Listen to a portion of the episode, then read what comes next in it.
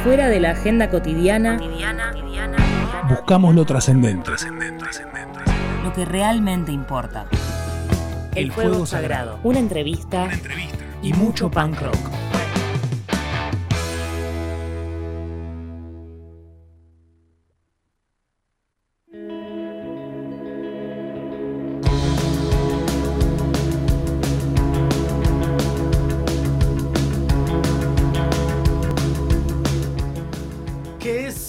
Punk en el siglo XXI? ¿Qué es ser punk en el siglo XXI? Esas son las dos palabras anzuelos que nos van arrastrando cada semana para tratar de indagar, ver qué pasa en este periodo, en esta época, en este momento histórico. Y eso es el fuego sagrado. Gracias a la gran Dani Bisbal que está al mando, es el corazón y el alma de este programa. Y también a Radio Colmena que nos da un espacio para poder eh, hacer esta antropología todos los lunes y después eh, sigue su viaje el programa en redes sociales. Eh, el señor Luca nos está operando, así que agradezco muchísimo. Y para aquellos que eh, entramos al mundo, universo precioso, enorme, ancho y a veces eh, más invisible, a veces más presente de la historieta y el dibujo, eh, sentimos que ahí, por lo menos este mes, lo, hemos sentido con Dani Bisbal, ahí está pasando mucho del espíritu punk. A saber, independencia, creatividad, empuje, ro- rompiendo límites constantemente, viendo dónde está lo nuevo, dónde está la inclusión, dónde está la perspectiva, si se quiere, lo tiramos a la mesa de laburo, contracultural, esa palabra que a veces está tan eh, de modé, a veces sale otra vez a la palestra, y a mí me gusta recuperarla. Por eso está hoy con nosotros el señor Pedro Mancini. ¿Cómo le va? Buenas, hola, muy contento de estar acá. Bueno, gracias, por, gracias. por invitarme. Nosotros estamos también muy felices, vos sabés que te, te seguimos, así que estamos re, re contentos y contentas que, que estés con nosotros. Pero retomando esto de los que entramos de grande al mundo de la historieta, eh, y ahora se estamos, ahora estamos felices de estar ahí surfeando esas olas, ¿en qué momento eh, vos sentiste, no que entrabas, sino que dijiste, acá me voy a quedar mucho tiempo? Ah, eh, hay un momento muy específico que, bueno, yo venía del palo de bandas, de tocar y siempre dibujé, pero no, no lo hacía profesionalmente, entre comillas, no... Como que tocaba y tenía los fanzines ahí al costadito, los vendía, qué sé yo. Y en un momento, nada, creo que me cayó la ficha de que iba más por ese lado. Como que dije, va más por acá, quiero estar más tranca también de ir a hacer fechas a la Loma del Orto, viajar, cargar la bata en un auto, 3 de la mañana en San Telmo y volverme a Ituzaingó con la batería, qué sé yo. con el cómic me, no sé, me sentía más cómodo también con lo que quería contar y expresar y, y en un momento empecé a hacer un taller y ¿A, a Y- tomar o a dar? no, a, a tomar un taller de, de historieta. Ahí conocí a Darío Fantacci, que es un colega amigo que en ese momento pegamos onda y como que el material tenía que ver y qué sé yo. Y, y hubo un, un día exacto que como que dejé la banda, como que le- llamé a- al amigo con el que estaba tocando, Sí. le- dejo la banda y me pongo a hacer un, un cómic, pero más ya con un, un empuje diferente, así como diciendo, ¿Lo sentiste? vamos por ahí, claro. Y ahí empezó el grupo Niños que teníamos con Darío y Santiago Fredes. Y nada, me, me volqué. Después sigo tocando y todo, pero en otro plan, como más tranca. Bueno, para, para quienes no lo ven, está con una gorra de Napalm Dem, eh, que me gusta mucho. Y quería, a- me surge también preguntarte ahora que comentás est- este momento hermoso y tenso, ¿no? De elegir una cosa en relación a otra que ya estás haciendo. ¿Qué, qué es lo que sentís que por ahí la música no te estaba aportando en ese momento de tu vida, ¿no? Porque quizás en otro momento quizás sí lo cerraba el círculo, pero había algo que, que, que por ahí vos decidiste, evidentemente acá estoy más completo o me interesa más o lo que sea que la música no te estaba aportando en ese momento de tu vida. Y bueno, yo, yo como músico toco la bata. Y en- haciendo mis historietas me siento que tengo más el, el dominio y el control de lo que quiero contar y hacer y todo. Eh, tocar, para mí la música es el arte supremo, como la, la cosa viva total, el- un show en vivo de, de banda es la experiencia suprema, o de cualquier tipo de música. Pero eh, en ese momento me sentía más cómodo y, y necesitaba, ¿no? Contar cosas y hacer cosas ahí como creativamente me, me, me completaba más el tema de, de la historieta. De todas maneras, la música está siempre, y Claro. incluso en los cómics mismos hay música para mí. O sea, el hecho de, de cuando estás haciendo una historieta, escuchando determinada música, te, te determina un montón. Te... Yo puedo leer cómics de, de un momento determinado que digo, claro, estás escuchando este disco a full. ¿En serio? Sí, tiene el tempo, el, el ritmo, la Sí. deformidad de esa música. Está impregnada. Yo, por ahí yo solo, sí. Me encantaría decirle al lector, che, tenés que leer este cómic pero escuchando este disco. Pero no. Eh, ¿Te armás una playlist para o eso vo- vos, sentís que, es, que se perfila algo que es, es un código que solo vos entendés, digamos? Eh, no, sí, discos que escucho y no, no, no tan programado, es más espontáneo, como la Claro. música que estoy escuchando en ese momento. También uno empieza el día escuchando un- una música y, y te- imagínate la vida del que hace cómics, es todo el día sentado en el escritorio Sí, sí, sí, dibujando, pasás por un montón de, de, de momentos y de... Pero está buenísimo el momento en que conectás ahí, entras en el trance de la música y dibujás y, y para mí entra la música, está ahí poniendo data, ¿no? Mm. Para aquellos que, que admiramos tu, tu laburo, Pedro, eh, nos gustaría saber cómo fueron esos primeros fanzines que decís que estaban, digamos, casi compitiendo con, con- con esta banda que tenías. ¿Era una sola banda o fue, fuiste como eh, arrastrando la decisión por varias bandas? Te- exactamente así. Sí, sí, toqué, toqué en 80.000 bandas como Claro. pasa siempre medio en la adolescencia o post adolescencia, no sé, ya no era tan adolescente. Pero toqué en varias bandas, pero esta última, sí, era una banda que se llamaba Golem, que era, teníamos como una pretensión de música industrial, pero no teníamos un mango, y entonces era como un industrial del conurbano, como Sí, sí, sí. sin máquinas zarpadas ni nada, pero... Y... Bueno, nada, al mismo tiempo estaba haciendo esos cómics, eh, unos primeros fanzines que me dan ternura, ahora los Claro. veo y son como eh, medio infantiloides, así, adolescentes, pero les tengo cariño. Y... No, y de golpe también me flashea ver cosas viejas que tienen un montón que ver con lo que hago, pero es, es como una evolución, no sé, como que hay algo, la esencia estaba siempre, como lo, lo mismo que quería contar estaba, digamos. Después uno aprende y descubre cosas y, y nada, se va depurando el estilo y esas cosas.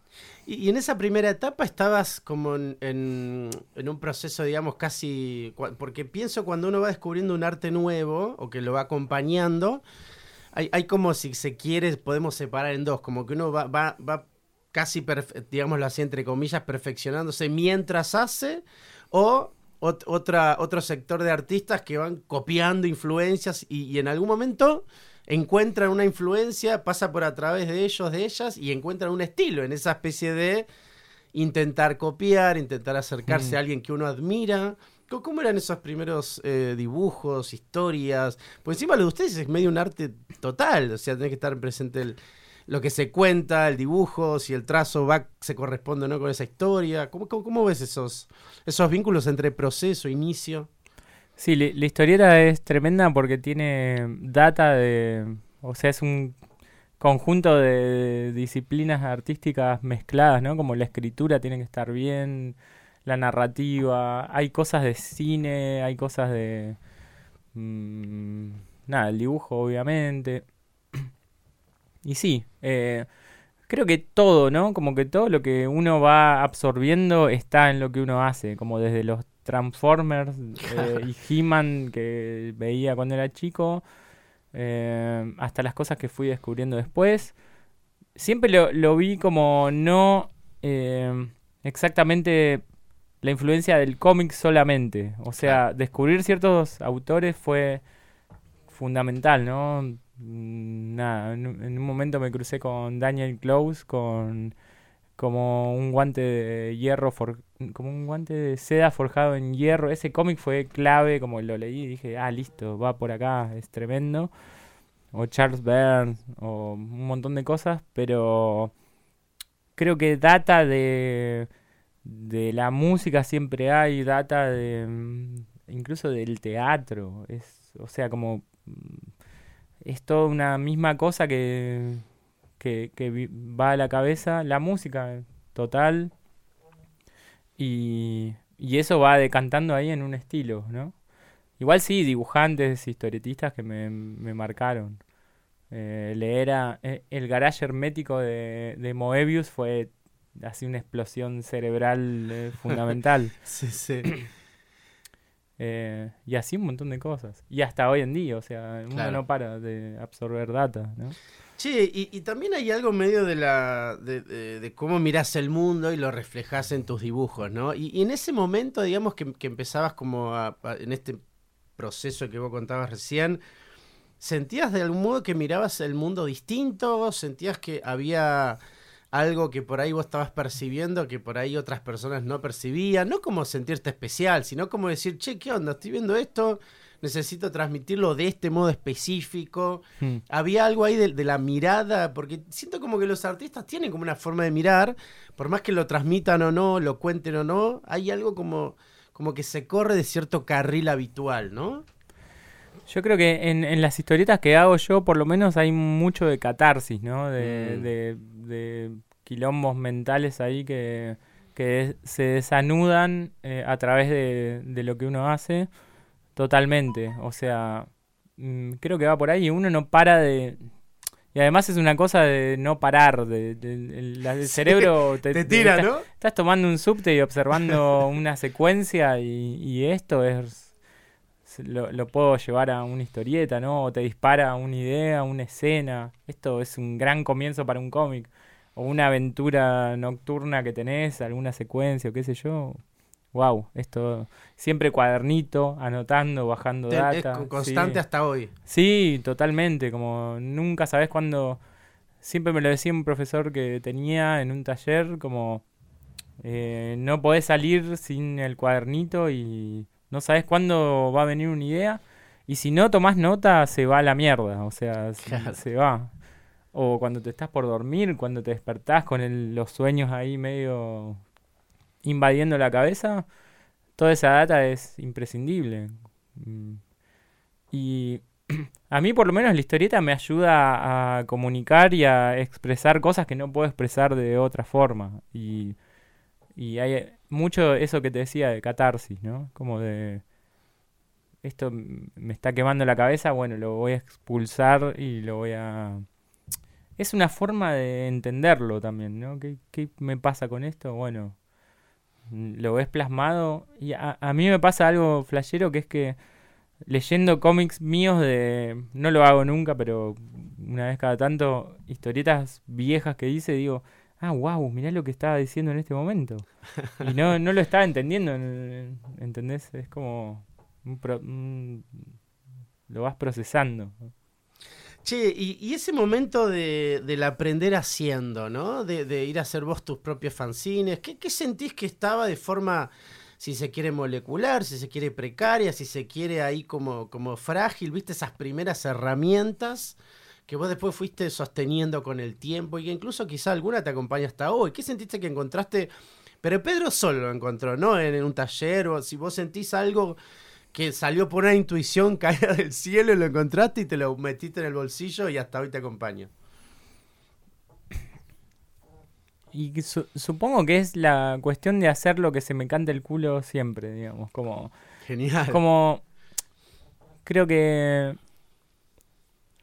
po- por lo menos con ese primer grupo que tuve que era recontra autogestivo, independiente y hacíamos lo que queríamos.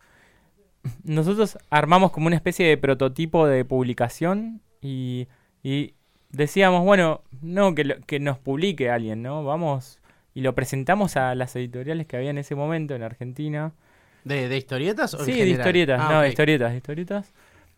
Y medio que nos rebotaron todos como, como la mejor, pero che, por ahí le falta un, un poco de, de cocción a esto, ¿no? Como que están un poco verdes o qué sé yo. Está buenísimo, sigan para adelante, nos vemos en unos años cuando...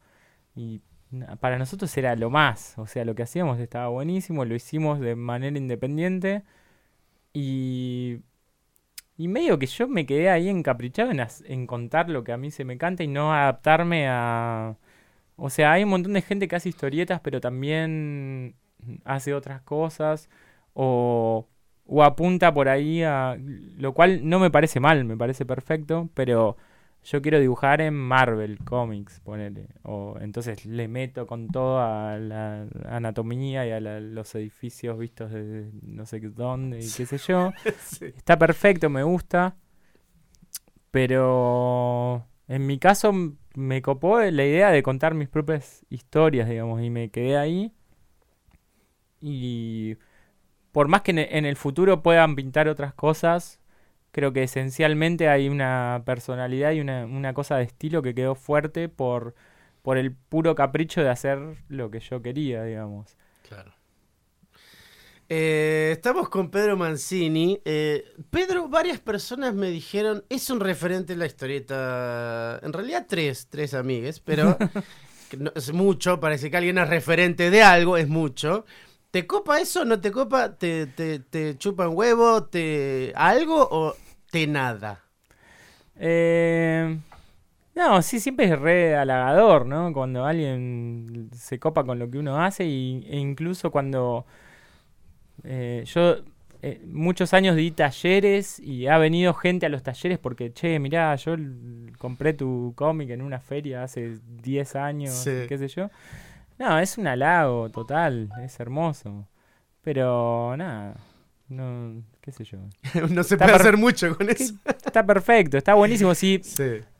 me copa cuando la gente activa en el en, en la cuestión de la historieta pasa mucho que hay gente muy talentosa y muy zarpada pero que no se anima a hacer sus propias historietas o a ir para adelante con un proyecto he visto a mucha gente también súper talentosa pero que se diluye y no, no concreta o no no cierra un pequeño proyecto un fanzine y si yo eh, sirvo para esa cuestión de que me, es e- estos casos en, en los que me dicen, che, yo hice un fanzine porque vi que vos estabas con ese grupo y, y activabas y qué sé yo. Eso es increíble, es Claro. hermoso. Como, ¿qué más se puede pedir? O sea, mis- Sí, sí, mi- sí, misión total. cumplida. Bueno, eh, estamos con Pedro Mancini. Hoy en el Fuego Sagrado, eh, nuestro ángel guardián Dani Bisbal eligió algo que votamos a favor también. Pirámides para escuchar, para que nos cobije, para que nos dé todo el espíritu que necesitamos para esta noche. Así que agradezco muchísimo. Pirámides hoy toda esta noche sonando. También Pedro Tajos trajo su canción para el final, pero eso lo dejaremos para ese momento. Así que muchísimas gracias. Esto es el Fuego Sagrado, tratando de entender qué carajo es el punk y dónde estamos parados respecto de la contracultura. Dialogar Es parte de la revolución. El fuego sagrado.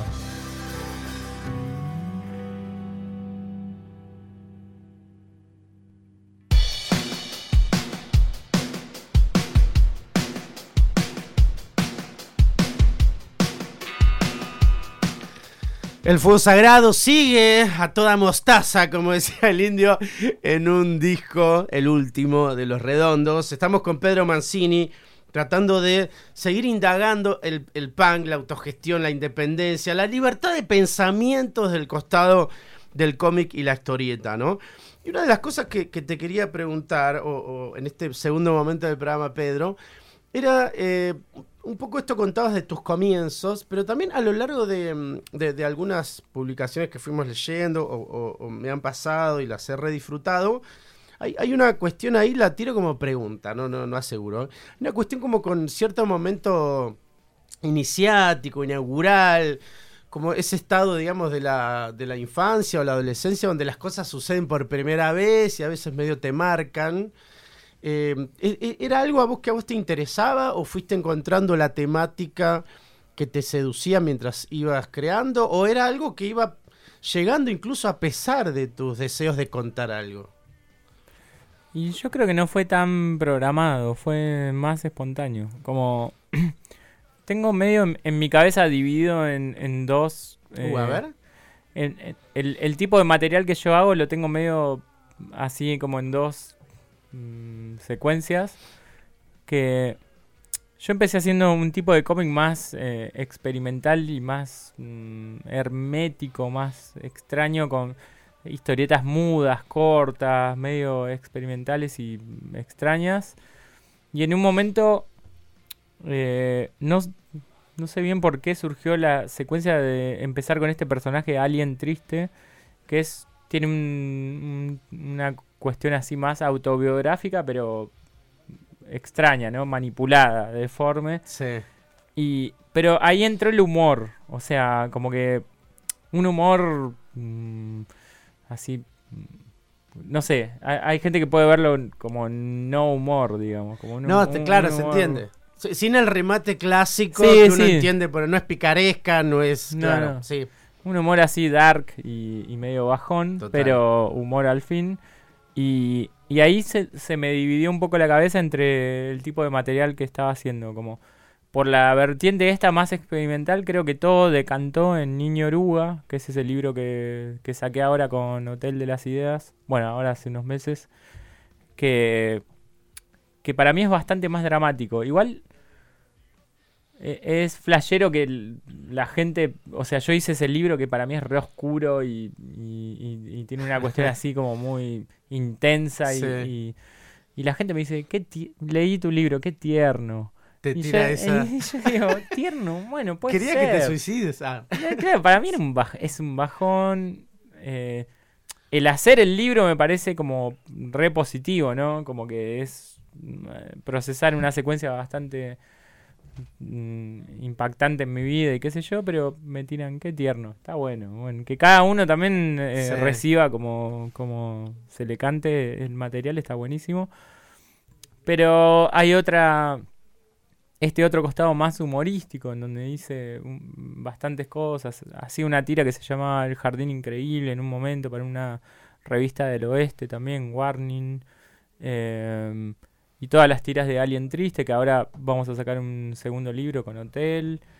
Eh, no soy Hordak, también es un librito que hicimos con Loco Rabia, que, que tiene bastante así condimento muy del conurbano, muy del oeste y muy en plan humorístico de alguna manera. Y ya me perdí de lo que me había No, no, me encanta. No, no, no, sentiste libre. Eh, y estas eh, ideas que, que vos vas encontrando su cauce, eh, ¿inmediatamente las vas eh, bajando? ¿O es algo que, que si por ahí estás en tu parte más experimental, esperás terminar eso y luego vas a algo más quizá humorístico? ¿qué, qué, qué- qué relación tenés en cuanto a eso, digamos, de, de plasmar esas ideas? No, to- está todo el tiempo jugando una con otra y voy y vengo con un tipo de material y otro. De hecho, me parece lo más saludable porque si estoy todo el tiempo en una, Ah, me canso y me embolo y me parece que canso a todo el mundo también.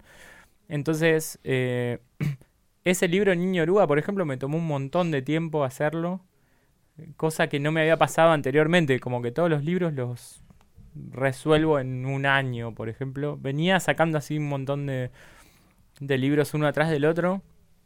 Y ese libro en particular se ve que me hizo un ahí como un cortocircuito en la cabeza y me tomó más tiempo del que esperaba. Y nunca paro de hacer tiras y cosas eh, en plan humorístico. Porque mm, no puedo estar tres años en un drama. O sea, como enroscado. Sí. Porque es. eh, realmente son cosas que emocionalmente te, te comen. O sea, te toman la energía y te. Como que parece que no, pero.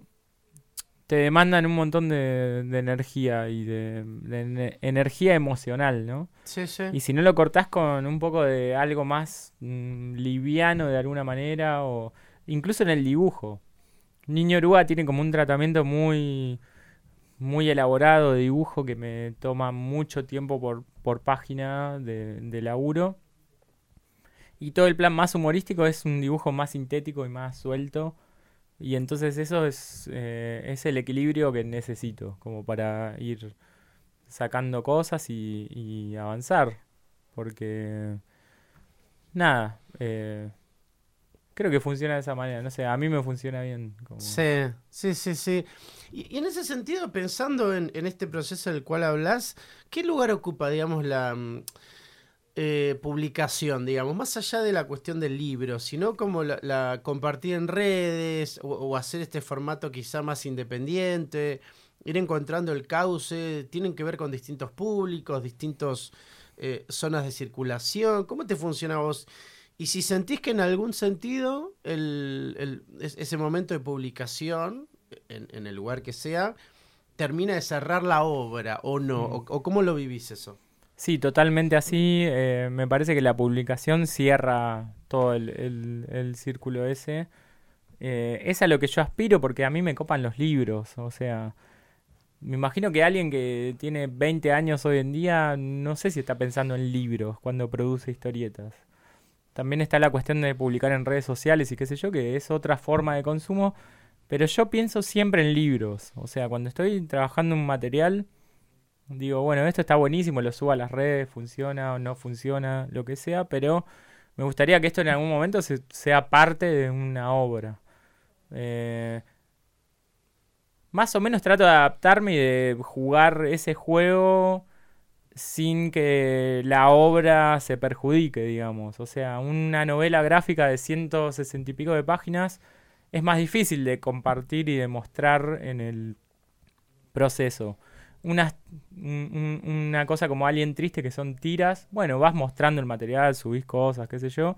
Después es un libro que tiene como una narrativa propia, pero yo por, mm, no sé, porque vengo de... Por, tengo la edad que tengo y con- he consumido toda la vida libros y me gusta que al final haya un libro, una obra. Supongo que puede ser un paralelo con un disco. Gente que produce discos. Por ahí hoy en día se consumen singles, tracks, o sea, lo que sea, pero Los fit.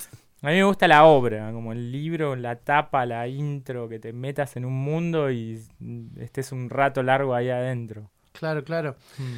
Eh, y, en ese sentido, la, mm, ¿qué, peso le das, digamos, a la... por- porque pensaba en esta cuestión de ciertos laburos experimentales que vos habías hecho, a, a esta cuestión de la narratividad, digamos, ¿viste? Te, te, te cuesta llegar a la historia, es fácil, es el dibujo el que va de alguna forma del- delineando la peripecia, la aventura, la odisea, lo que ocurre en, eso, porque también este vínculo tan fuerte, digo, yo soy docente de secundaria, doy historietas, es algo que me gusta mucho, charlarlo, em, y a veces es, es- ese tema se, se pone en discusión, ¿viste? De Mm. forma agradable, pues son adolescentes y a veces te liquidan la clase y a veces te, la- te- te- te- le ponen onda. Pero ¿cómo, cómo es, es tu vínculo en ese sentido, digamos, con la historia, llegada a la narrativa? Porque claro, uno piensa como historietista, quizás el lenguaje visual es el que más accesible, pero lo digo todo como pregunta, ¿no? Sí, total.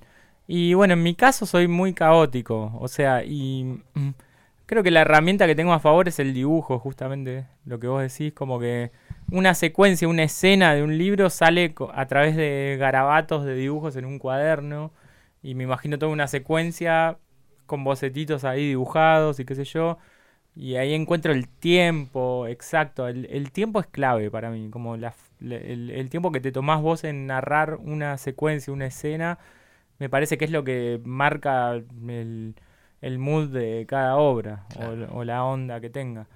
Y, y la herramienta de no ser yo un guionista, sino un autor integral, llamémosle, eh, me copa que lo encuentro del- desde lo gráfico también. No, no es que escribo y después me pongo a trabajar.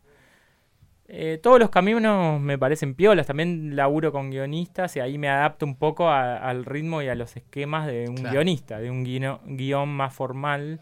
Pero yo como historietista no es que empiezo con un guion, que escribo un guion y me adapto a esa escritura, digamos. Es Sí, una, sí.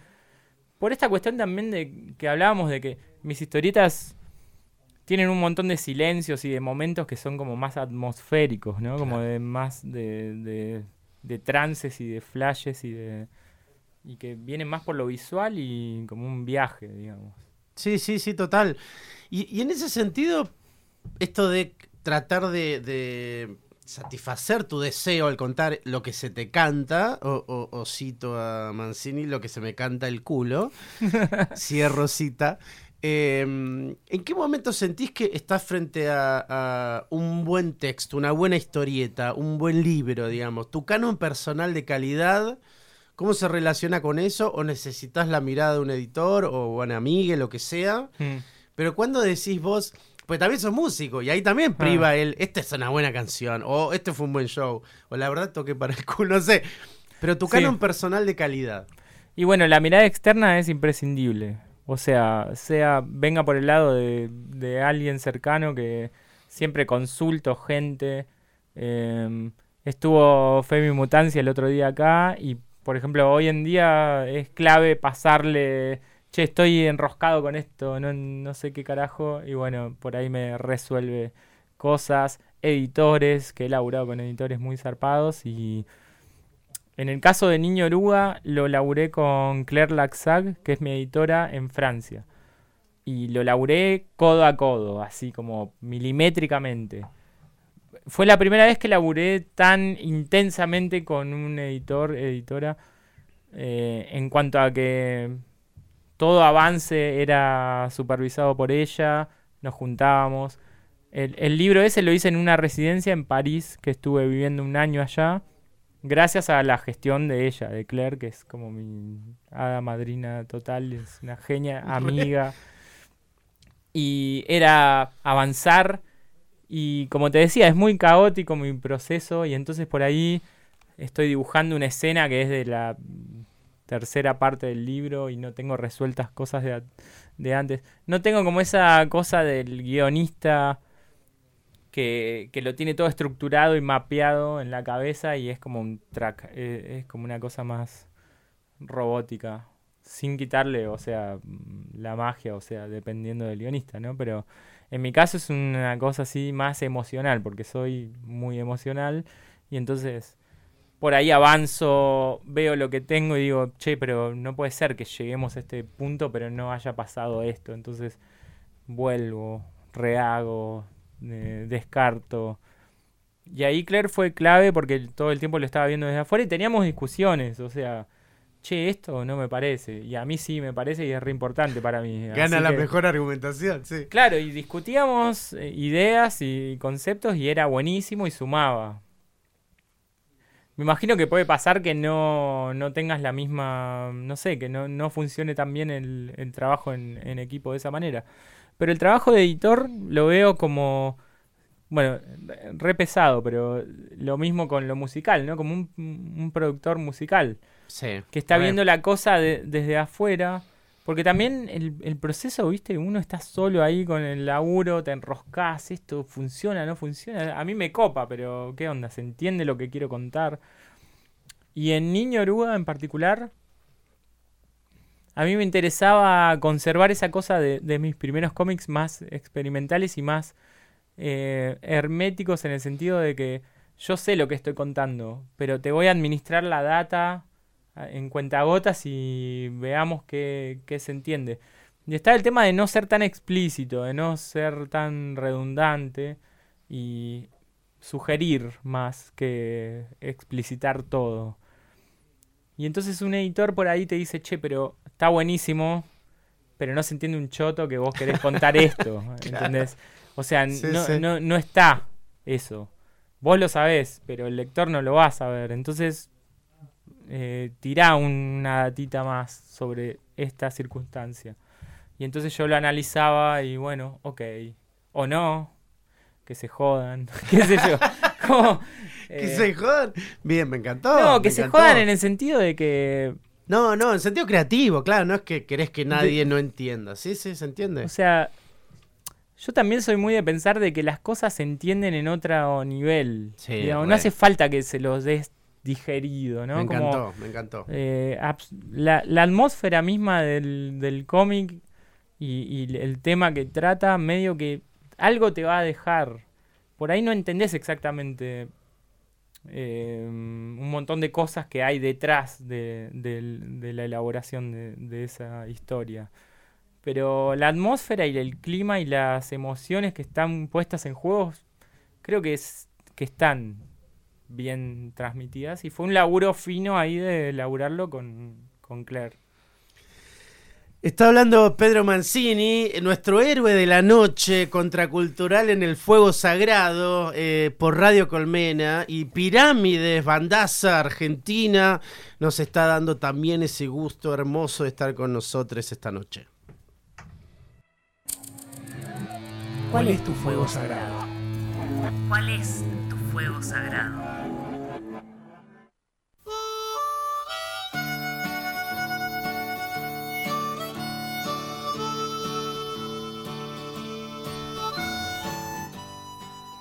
Bueno, el mundo complejo y hermoso del cómic y la historieta. Eh, acá hay una voz autorizada, por lo menos que nos gusta sentir la autorizada, que es la de Pedro Mancini. Quería preguntarte, Pedro, em, porque aquello que, que, circulamos, digamos, ¿no? Ese universo que, transitamos, donde vivimos, supongo que también de algún modo influye en lo que hacemos. Eh, siendo vos un, varón del conurbano, eh, ¿qué, qué, porque también eh, lo de ser baterista, lo de ser músico, de alguna forma se filtra en tu, en tu arte. ¿Y el conurbano qué onda con eso? Porque también hay algo del territorio que, se va como contaminando, digo, en un sentido hermoso, lo que haces, ¿no? hay algo de eso? ¿Lo percibís? ¿Te interesa? ¿Qué, qué onda con esa parte? Sí, totalmente. Sí, em, sobre todo en, en los cómics que tienen como más humor, eh, hay mucha data ahí del conurbano, porque es la vida misma en el conurbano, digamos, como con sus cosas increíbles y sus cosas más bajón, pero con mucho cariño siempre por el conurbano. Eh, Ituzaingó, Morón, la época que viví en Morón es eh, están los cómics ahí como muy latentes de impregnados de data ahí de barrial de vivir en un departamento que no podía abrir la puerta porque estaban los hinchas de Morón tirados contra la puerta y yo tipo loco déjame salir eh, no, sí, claro, toda la vida viviendo en el conurbano es inevitable que se cuele eso en, en, las historietas, digamos. ¿Sentís que hay como una, así como decíamos eh, antes, que por ahí como, como historietista o artista, un poco tu mirada es, distinta, que también puede ser distinta a la del panadero, que mira distinto que, que nosotros. Eh, ¿Te genera otra sensibilidad vivir en el conurbano? ¿Ser de ahí o sentirse parte de ahí algún lugar? ¿Viste? Como, es algo que a mí me, desvela un cachito ver si, si, uno sentirse parte de un lugar te, te hace también, sumado a esto que decíamos antes, ver el mundo distinto, ¿no? Seguro, seguro. Uno es exactamente todo lo que vive y, absorbió y vivió y no podría ser de otra manera. Y creo que se nota en, la data y en, en, todo autor o autora eh, de dónde vienen, qué, qué curtieron, cómo conocen las cosas. Más allá de que, bueno, uno pueda... Eh, puede ser un porteño escribiendo sobre el conurbano, no sé, es raro. Pero supongo que hay cosas que uno vive y que son, muy legítimas y muy verdaderas y se respira eso, ¿no? Como cuando uno las curte de verdad y las conoce. Sí, total. Eh, che, Pedro, y, yendo ya más al, mundo de la historieta, eh, ¿cómo, lo ves en este momento? ¿no? Porque en, las reuniones de producción, siempre quise decir eso en un programa, las reuniones de producción, em, pensamos en la historieta también como un territorio donde hay un poco de caos atractivo, hay muchísimo independencia. Y también algo hermoso que, tiene que ver con la voluntad de hacer, ¿no? Como que mm. si no tenés vos la voluntad, no va a suceder nada, ¿no? ¿Lo ves así? Eh, tenemos como un prejuicio afectivo con el mundo del cómic en este momento, ¿no? Junio 2022. ¿Cómo, cómo, cómo? Yo no tuviese que hacer una mirada tipo dron ¿Hay algo de esto que estamos planteando? ¿No? ¿No? ¿Qué onda con eso? Y sí, totalmente. Hay algo romántico en el gesto de, dedicarse a hacer historietas porque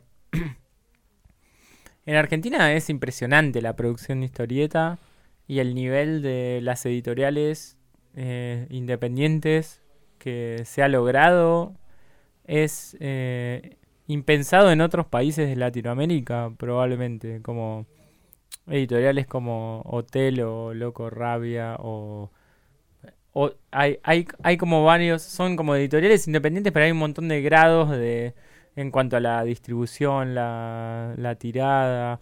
Está Estudio Mafia, por ejemplo, que son colegas que son del oeste también, que hacen unas cosas impresionantes, pero mm, eh, más artesanales, con risografía, etcétera, que nada, en, en, todo historietista en Argentina me parece que se respira como un amor muy profundo por el medio. Porque... Mm, no sé cómo... Claro, no lo vivo en, en, en, carne propia en otras disciplinas artísticas de acá, cómo es dedicarse a hacer cine acá. O sea, pispeo un poco cuando me acerco a esos mundos, eh, la música misma, lo que sea. Pero la historieta siempre es bastante marginal, ¿no? Y bastante outsider.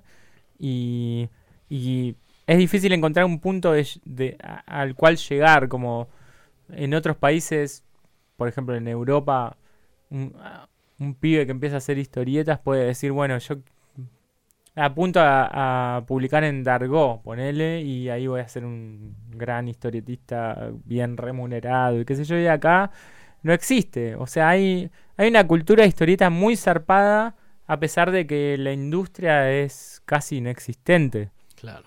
O sea, es pequeña, igual hay mucha gente que consume historietas, pero no se establece, no se cuesta siempre y no a diferencia de cosas cercanas a la historieta, por ejemplo, el, el tema del libro álbum infantil, ese palo de literatura infantil y qué sé yo, hay gente que hace historietas que también está con una pata en el mundo de, de, de la literatura infantil y por ahí ahí tenés otra cosa, como una una secuencia que es más una profesión. Bueno, soy ilustrador, hago libros, publico, me, me, junto con este guionista, lo hago, qué sé yo.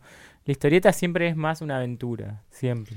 Claro, por eso está buena esa diferenciación que haces, porque digamos, ese universo un poco um, contracultural que nos interesa es un poco ese, ese territorio que vos vas transitando, fe mutancia, ¿no? Como mm. esa parte, digamos, de, de ese mundo. Y pensaba que cada universo te escucho y, yo laburo también de, periodista y, lo veo muy cercano al mundo de la poesía, lo que vos estás ah, contando, como Es autopublicaciones, mm. llega el que aguanta más, ¿viste? Como que hay algo de ese orden que me encanta de lo que estás planteando. Y pensaba también en relación a, cómo cada territorio va generando sus propios imaginarios, que son prejuicios, ¿no? O sea, que pueden ser positivos eh, y, me surgía esta pregunta ahora eh, acerca del universo, el territorio y la historieta, ¿no? ¿Qué es lo que uno no va a encontrar en la historieta y qué es lo que uno sí va a encontrar en el universo de la historieta si, si se mete en ella, ¿no? Ya sea como ah. creador, no, no como consumidor, sino como creador, ¿viste? Que, está esa cuestión de, de, que uno cree que va a encontrar algo, después no lo encuentra. Ahora que vos ya tenés tu kilometraje, ¿no? Dentro de ese paisito llamado Historieta Cómic Argentina. Hmm. ¿Qué, es lo que encontraste? ¿Qué es lo que no encontraste? ¿O qué lo va a encontrar uno? ¿Qué es lo que no va a encontrar si se mete? Y bueno, eh, no vas a encontrar un confort, eh, un confort económico y no hay aire acondicionado. socioeconómico. no cuesta eso, a menos que heredes cosas o tengas, vengas de una familia con guita. Eh, claramente no vas a encontrar esas cosas, pero creo que desde el comienzo lo sabes. No, no hay nadie tan inocente para, para pensar que no va a ser así. Y lo que encontrás es una libertad creativa como no hay en otros lugares. Creo en la historieta más que nunca, porque volviendo a esto de la música, las bandas, qué sé yo, que se comparten proyectos. Ahora yo fui parte de un rodaje de una serie que es un flash total porque soy parte de... soy yo un personaje ahí en una serie que me invitaron y fue increíble experiencia. Pero ahí vi, metí la patita en, en, ese mundo del cine y qué sé yo, y es otra cosa, no es, no es exactamente lo mismo. Y, y me acordé por qué yo quería hacer historieta. Por más que fue una experiencia hermosa y, muy intensa, eh, yo dije, claro, el historietista está solo en su casa, encerrado, dibujando, con, escuchando música al palo. Es como el paraíso perdido. Eh, en, en, otras artes tenés que negociar desde el vamos. O sea, tenés que armar un equipo, ver si hay onda. Son 30 personas conviviendo durante mm, dos semanas por lo menos. Y tienen que pasar un montón de cosas y hay un montón de factores para que todo termine bien. En cambio, en la historieta todo depende de uno. Vos estás ahí sentadito con tus ideas y tus cosas. Y eso es lo que me fascinó y me sigue fascinando. Como. O sea, yo estoy haciendo algo acá en mi casa y en algún momento esto va a terminar en la mano de alguien. Andás a ver en dónde, leyéndolo y nada. Eh, todo depende de uno. Y al, al no haber una industria tan fuerte y tan zarpada como puede llegar a ser en otros países, la libertad es más, más grande aún, digamos. O sea, nadie te está determinando, no hay puntos de llegada, como decir, eh, sos yankee y bueno, yo quiero dibujar a Batman en algún momento. Claro. O sea, soy historietista. Eh, nada, también se puede tener ese sueño y ese flash y está buenísimo, pero tenés un camino alternativo ahí súper interesante. Y eso es parte de la magia y la fascinación por el, por el cómic, por la historieta. Eh, llegado a este punto, digamos, tuyo lo ves como, como un oficio, como un arte, como una forma de aprovechar el tiempo, la mejor manera de estar solo. ¿Qué, qué, qué cosas circulan en tu mente cuando pensás en, en el tiempo que llevas haciendo esto? Como todo eso junto. como un, arte, como una forma de expresarme, también como un oficio, como lo, que hago para vivir, porque realmente yo elegí finalmente dedicarme a eso, ¿no? Como yo laburo también como ilustrador, eh, he dado talleres, he dado clases un montón de años, en este momento no, pero yo me levanto y tengo por delante un día de hacer historietas y a veces tiene como un perfil más de, bueno, esto es un laburo. He hecho cosas como, bueno, che, sale esto. Enganchamos como un subsidio de tal cosa y, hay que hacer una historieta sobre tal cosa y tal otra. Bueno, re. No, es, no estoy tan...